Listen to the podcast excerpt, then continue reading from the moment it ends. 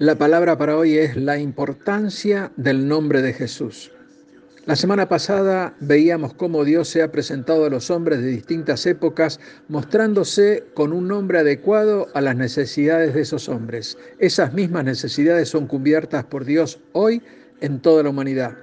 Teniendo esto en mente, hoy veremos la importancia del nombre de Jesús y vemos que Él se ha presentado por su función, es decir, por lo que vino a hacer aquí en el planeta Tierra ya que este nombre, Jesús, quiere decir Salvador.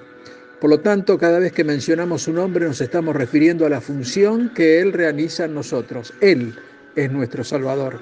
Si a esto le sumamos el Cristo, esto quiere decir Mesías o lo que es lo mismo, enviado, y si a esto le sumamos lo dicho por el profeta Isaías sobre la venida de nuestro Señor Jesucristo en Isaías 7:14, por tanto, el Señor mismo os dará señal. He aquí, la Virgen concebirá y dará a luz un hijo y llamará su nombre Emanuel.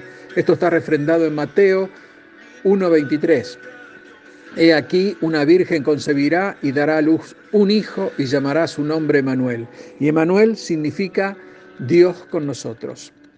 Recorremos entonces las escrituras para ver cuándo su nombre está presente y lo que provoca en nosotros. Juan 1.12. Mas a todos los que le recibieron, a los que creen en su nombre, les dio potestad de ser hechos hijos de Dios. El ser hijos nos identifica con el Padre. Salmo 23.3. Confortará mi alma, me guiará por senda de justicia, por amor de su nombre. El alma es lo que nos tiene atados a este mundo. Pues bien, nuestra alma estará confortada ya que su amor y su justicia irán en pos de nosotros. Romanos 10:13, porque todo aquel que invocar el nombre del Señor será salvo. Bendito nombre, el solo invocarlo nos lleva a su presencia. Filipenses 2:9, por lo cual Dios también lo exaltó hasta lo sumo y le dio un nombre que es sobre todo nombre. El nombre de Jesús está por sobre todo lo conocido por nosotros.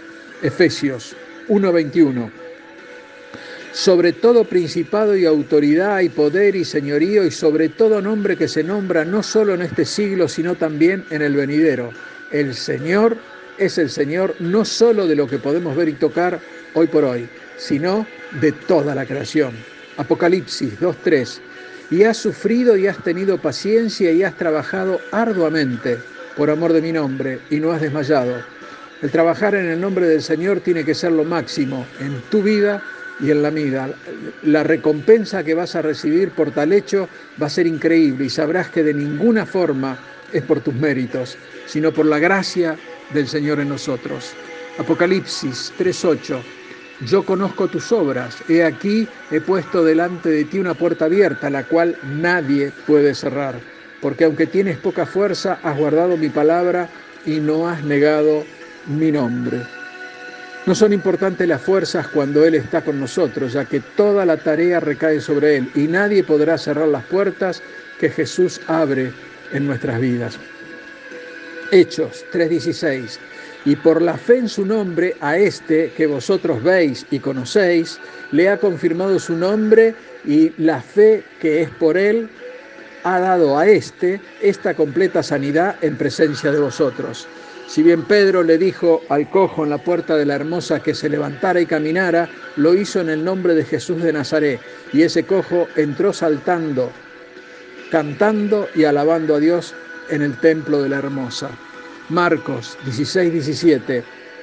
Y estas señales seguirán a los que creen. En mi nombre echarán fuera demonios, hablarán nuevas lenguas Aquí es el poder del Espíritu Santo en nosotros. Ese Espíritu Santo que prometió Jesús nos enviaría para no dejarnos solos. Él nos da este maravilloso poder contra las fuerzas del mal.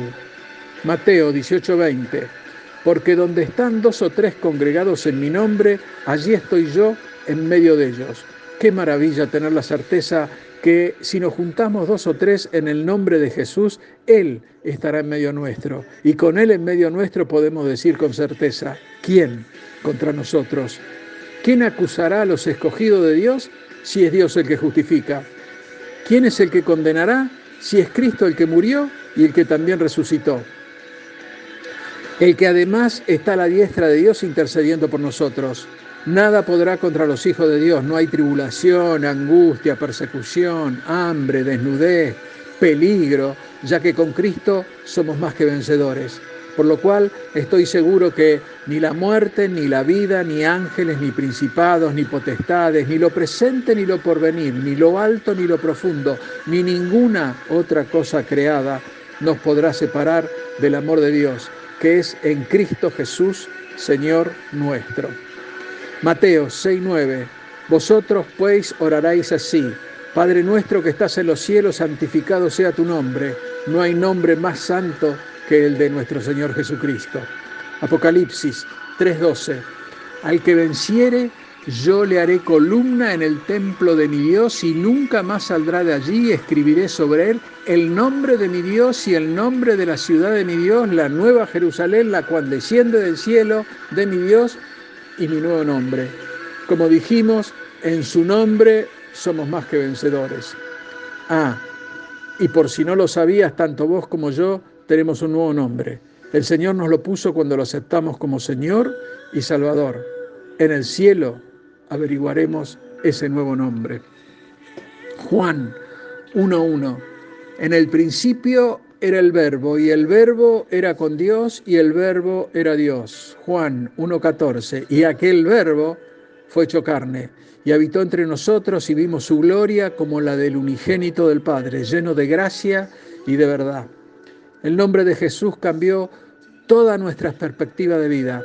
Antes andábamos en delitos y pecados y hoy vemos la luz de Jesús en nosotros. Él nos dio vida y vida en abundancia. Eh, esta vida se la debemos a Él que vino a esta tierra y tomó nuestro lugar. Fue el sustituto perfecto, acepto por el Padre para la redención de toda la raza humana. Y cuando digo toda la raza humana, no me estoy equivocando, ya que Él se sacrificó por todos aunque sabemos que no todos lo aceptaron aún.